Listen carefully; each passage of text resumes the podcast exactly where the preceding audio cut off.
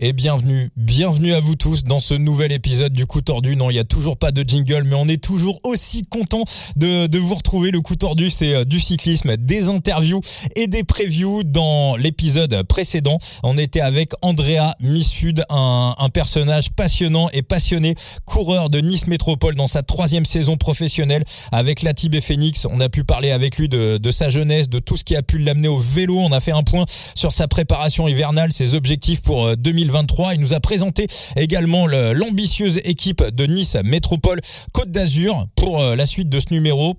Andrea va, va vous raconter une anecdote totalement hallucinante avec euh, Julien, Julien Alaphilippe. Mais euh, tout de suite, ben, on va on va retrouver la suite, la suite de l'interview. Et Andrea, tu, vas nous parler de, stratégie maintenant. Est-ce que pour toi, la, stratégie, la, préparation d'une étape, d'une course, à savoir euh, quel moment partir, quel moment attaquer, euh, est-ce que voilà, c'est vraiment quelque chose qui a une, stratégiquement qui a une grosse importance pour toi? Oui, ça, pèse beaucoup parce que il y a, y a, tout un, il y a, y a, plein de facteurs qu'il faut prendre en compte euh, bah, avant de prendre le départ d'une étape ou de, fin, de n'importe quelle course. Euh, comme tu as dit, le, le parcours, il faut, il faut également regarder voilà le, le classement général de, de, la course auquel on participe parce que forcément ça va conditionner le fait qu'il y ait des échappées ou pas. Et puis ça, forcément, le, le, classement en général, il oriente aussi qui est susceptible de, qui, est susceptible de, pouvoir s'échapper parce que tout le monde euh, n'a pas des bons de sortie. Et, après, bah, quand on a une connaissance euh, plutôt guisée du parcours, on sait où potentiellement l'équipe peut sortir. Après, il y a le facteur météo qu'il faut prendre en compte aussi. Comme tu as, justement dit, il y a le vent. Euh, après, il peut y avoir la pluie au bout de 30 minutes, au bout d'une heure après le départ. Donc, ça peut influencer aussi le, la formation de l'échappée et puis le déroulement de la course. Donc, il y a vraiment plein de paramètres qui sont à prendre en compte, mais on a beau se faire des scénarios avant la course, euh, voilà, en course, c'est la course est la course, et puis euh, il faut faire avec, euh, avec les événements qui, qui s'y succèdent. Tu avais une petite question, Thibaut Ouais, ben, on le voit, tu parles euh, pas mal sur cet aspect météo. toi, et au sein de ton équipe, vous utilisez forcément des outils pour les avoir. Tu as peut-être des préférences je sais, par exemple, euh, nous, euh, avec Enzo, quand on rédige nos previews, euh, on utilise VeloViewer et VeloViewer, je sais pas, je crois pas que, je suis pas sûr que l'équipe de Nice ait un accès, je crois que c'est surtout les World Tours, mais vous pouvez aussi l'utiliser en abonnement personnel. Euh, oui, oui. Les World Tour ont un accès à la météo et la météo c'est via via le site euh, MyWinsock. Mais peut-être que euh, vous avez peut-être une préférence pour une appli qui est utilisée par une majorité de pros euh, Epic Ride. Oui, ben exactement. Enfin, c'est notre c'est notre directeur sportif surtout qui qui utilise ces plateformes là. Un, un, des deux directeurs sportifs, il a, ça fonctionne avec un abonnement, je, je crois, VeloViewer. Donc il est sur Vélo Viewer. Après on a les avant le départ on a les points météo avec euh, avec Epic Ride euh, Weather. Et après moi à titre personnel euh, toutes les courses auxquelles je participe en amont je les trace sur Open Runner. toutes les étapes, toutes les courses, ça c'est ma démarche personnelle. Je les trace. Au moins j'ai une une visibilité déjà en amont. Et puis je peux éventuellement adapter mon mon entraînement ou les routes que je vais vouloir emprunter ici à la maison en fonction du, du parcours auquel euh, je vais participer. Moi, je te conseille. Et la topographie de, de, la course, quoi. Alors moi, moi, je te conseille hein, les, les previews de, de Phoenix et de et de Thibaut hein, sur analyse Phoenix et euh, et, et, la team. Hein, ils sont euh, voilà, ils sont vraiment très très précis. Si un jour t'es un peu fatigué ou un peu, euh, tu vois, un peu, euh, t'as envie de gagner un, un peu dans le jus, ben je consulte. ouais, c'est clair. Ah oui oui. Non, je regarderai ça. ils sont très très bons. Bah, c'est pour ça que je les fais venir dans le podcast hein, parce que c'est les les deux meilleurs. Euh, tout simplement. Euh, tiens ouais petite question aussi moi que voilà que, que, je me demande euh, toujours là les matins de les matins de course. Euh, des fois il y a des jours où on sait pas trop si euh, peut avoir une chance ou ou pas. Est-ce que toi, en tant que coureur ou, ou, tes collègues, tes équipiers, vous vous allez chercher un petit peu des infos, vous vous écoutez ce qui se raconte, euh, vous cherchez un petit peu à savoir ce qui s'est dit dans les bus des adversaires. Est-ce que ça fait aussi partie de, de, un petit peu de la, de la stratégie le matin le matin d'une course? Oui, ça fait partie de la ça fait pas partie de la stratégie. Je dirais que ça fait partie du, du microcosme du vélo.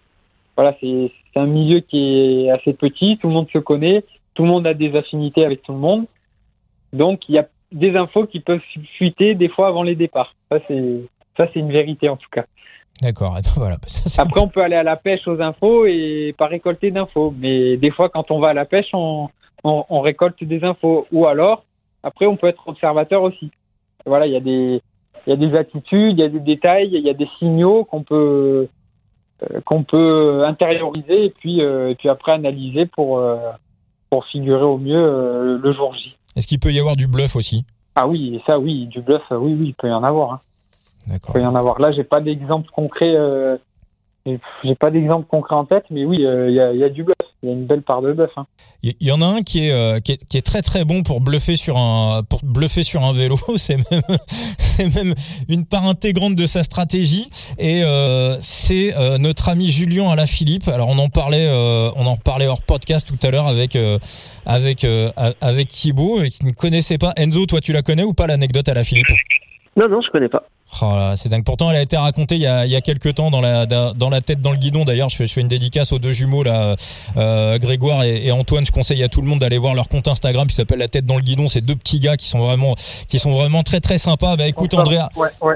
tu vas tu vas la raconter pour les, les auditeurs du podcast Le Coup Tordu parce que cette anecdote avec Julien Philippe, moi quand je l'ai entendu, je je, je, je je mangeais des popcorns. Alors l'anecdote. Euh J'étais autour de autour de la Provence, donc c'était ma, ma première participation là en 2022. Et euh, c'était la première fois que je, prenais le départ d'une course euh, avec euh, bah, une de mes idoles, Julien Alaphilippe. Et pendant, je crois la deuxième ou enfin ouais, je crois que c'est la deuxième étape.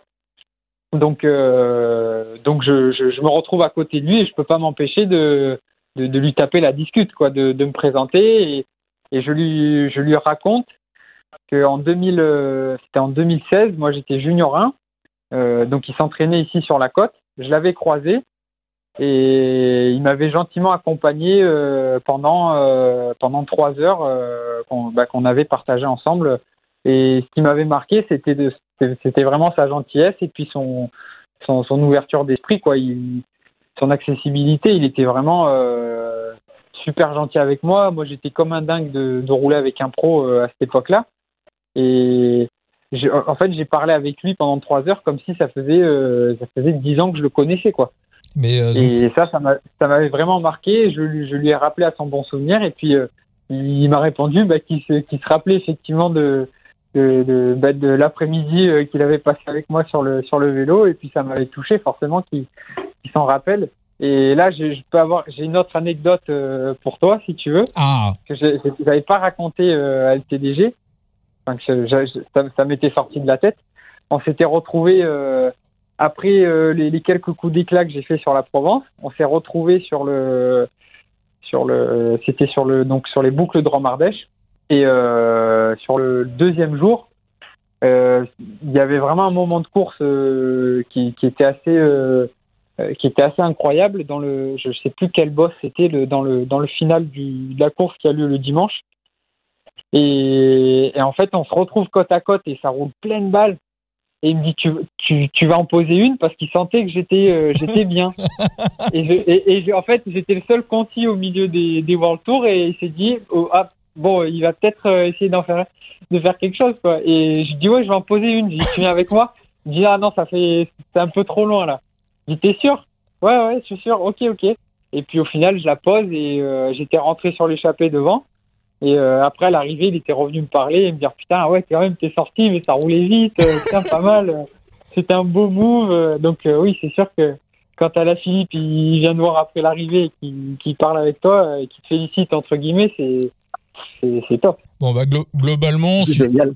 Ah ouais, non, mais ça défonce. Mais, mais, globalement, si un jour il manquait il manquait quelqu'un en équipe de France et que voilà Thomas Veuclair avait besoin de quelqu'un comme ça en dernière minute. Euh, Sur un malentendu, oui, pourquoi pas. Hein. Bon, c'était déjà vu. Hein. Je crois qu'Axel Zingleux était en Conti quand il a eu sa première sélection, il me semble. Ah oui, oui, oui, c'est vrai. Donc, euh, Mais donc... bon, moi je, je répondrai présent, il n'y a pas de problème, ça c'est sûr. eh ben, eh ben parfait, Andrea. Thibaut, Enzo, vous avez des, des petites questions encore? J'en ai une, petite, dernière. Vas-y Enzo. C'est euh, comme tu disais tout à l'heure, tu donc du coup tu, tu vas régulièrement en Italie et euh, j'imagine que tu prends tu prends ton vélo avec toi quand même euh, de temps en temps. Et est-ce que est-ce que ça t'est déjà arrivé de rouler avec des coureurs de Conti italiennes? Et si oui, est-ce que tu vois une différence peut-être de mentalité, d'approche des courses ou de d'entraînement par rapport aux Conti françaises et les Conti italiennes? Alors, je, je ferai un rapprochement entre le, peut-être pas les entre Conti française versus Conti italienne. Je ferai tout simplement faire le rapport euh, entre course italien ou coureur italien et, et coureur français, euh, notamment chez les plus jeunes catégories. J'ai l'opportunité de courir très souvent là-bas en cadet, en junior. Et en fait, euh, dès les plus jeunes, euh, ils, ont une, mentalité et puis une, science de la course qui est assez bluffante. Et moi, j'ai vraiment beaucoup appris en mettant mes roues là-bas euh, en étant jeune. Il euh, faut savoir que dès les cadets, il y a des, équipes qui sont équipées bah, comme des contis italiennes ou françaises. Hein. avec le minibus, ils ont la douche, les mécanos, ils, ont, toute la panoplie. Et ils roulent pour, ils roulent pour un leader. Donc les mecs sont en cadet et ils sont déjà dans cet état d'esprit-là de se livrer euh, pour, euh, pour le, le, mec qui potentiellement peut gagner la course. Et ça, moi, enfin, les premières courses, j'avais pris une claque parce que ben, c'était difficile d'exister. Et puis après, quand j'ai compris euh, comment ça marchait, j'ai réussi à me mettre un peu en lumière là-bas. J'ai gagné deux courses quand j'étais en cadet et j'avais fait deuxième du trophée Massa en junior derrière Lucas Colnaghi. Colnaghi, oui. Ouais, oui, oui, oui voilà, qui était euh, bah, qui est pro maintenant à Bardiani. Et d'ailleurs, on s'était retrouvés ensemble au Baby Giro euh, il y a deux ans.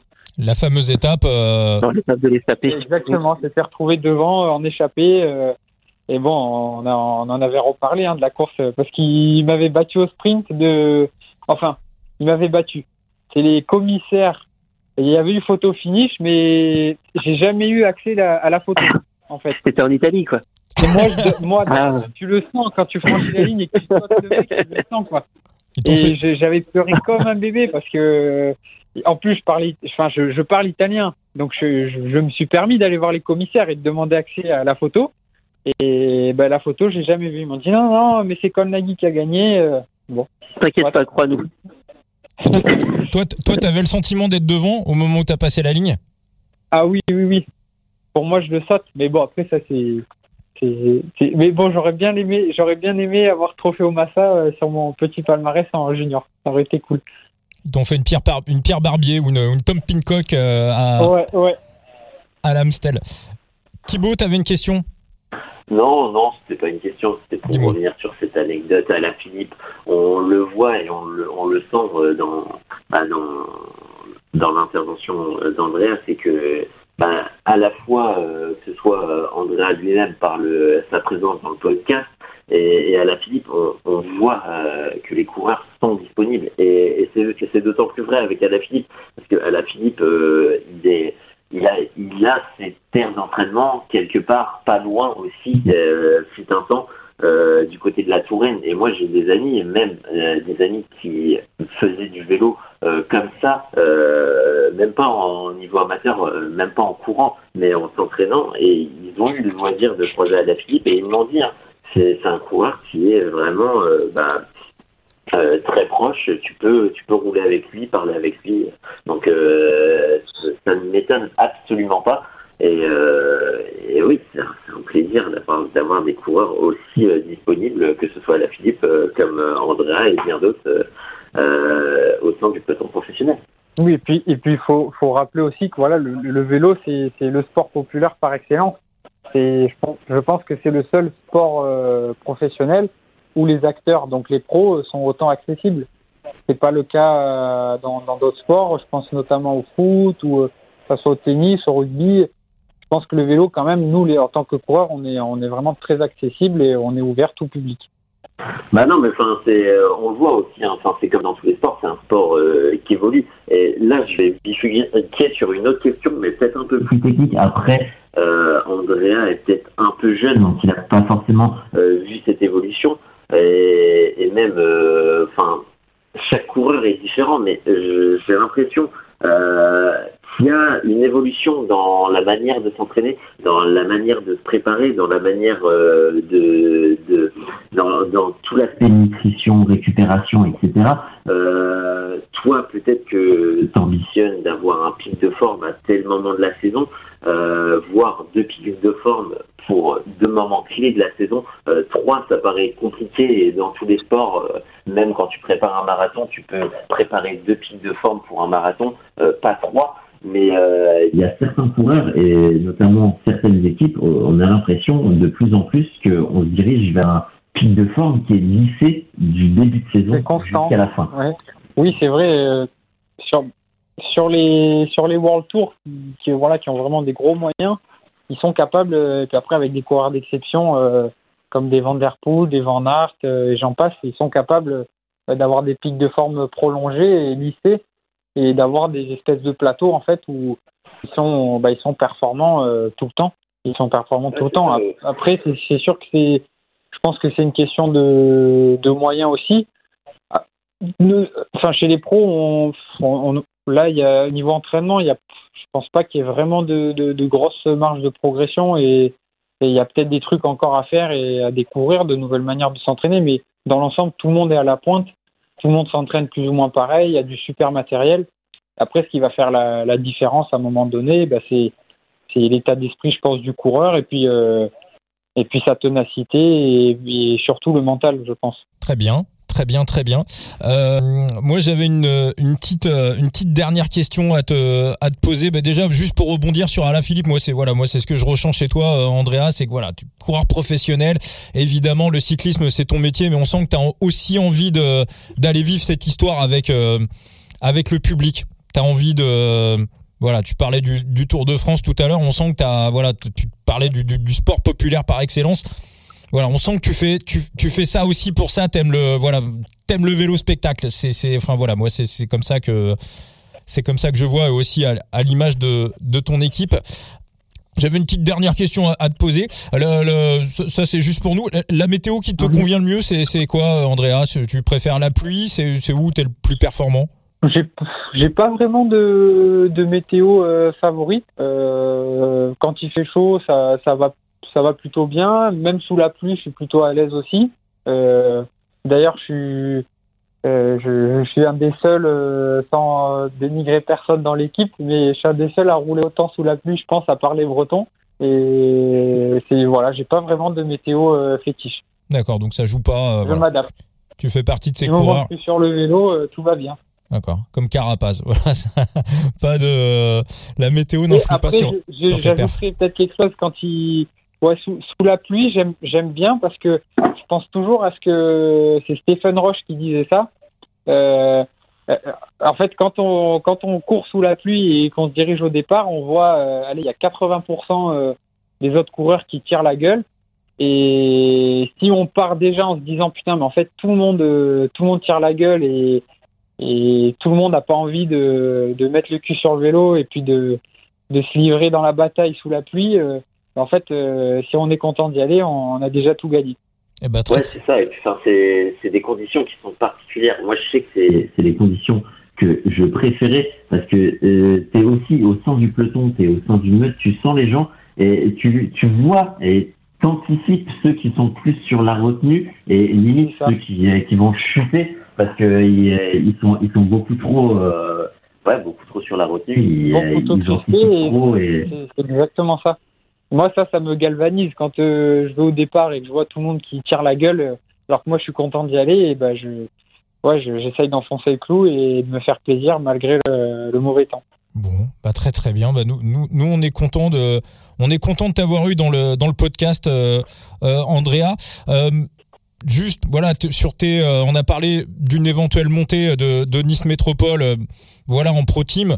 Euh, toi aussi au niveau personnel, alors que ça soit collectivement avec euh, avec Nice Métropole ou toi au niveau personnel, euh, voilà, voilà, bien évidemment. ton ambition, c'est d'aller courir à, à, court terme à un niveau supérieur. Oui, c'est sûr que l'ambition, c'est de, de, continuer à évoluer dans, le, dans la profession et dans ce sport. Comme tu l'as dit, soit avec le, team Nice Métropole en continuant à, grandir avec eux, et soit en les rendant fiers tout simplement et en passant le, palier supérieur euh, qui en soi bah, ça, ça serait seulement euh, bah, remercier l'équipe et puis euh, et puis constituer une vitrine aussi pour tous les jeunes de, la région et tous les jeunes qui nous suivent qui sont derrière nous et qui poussent.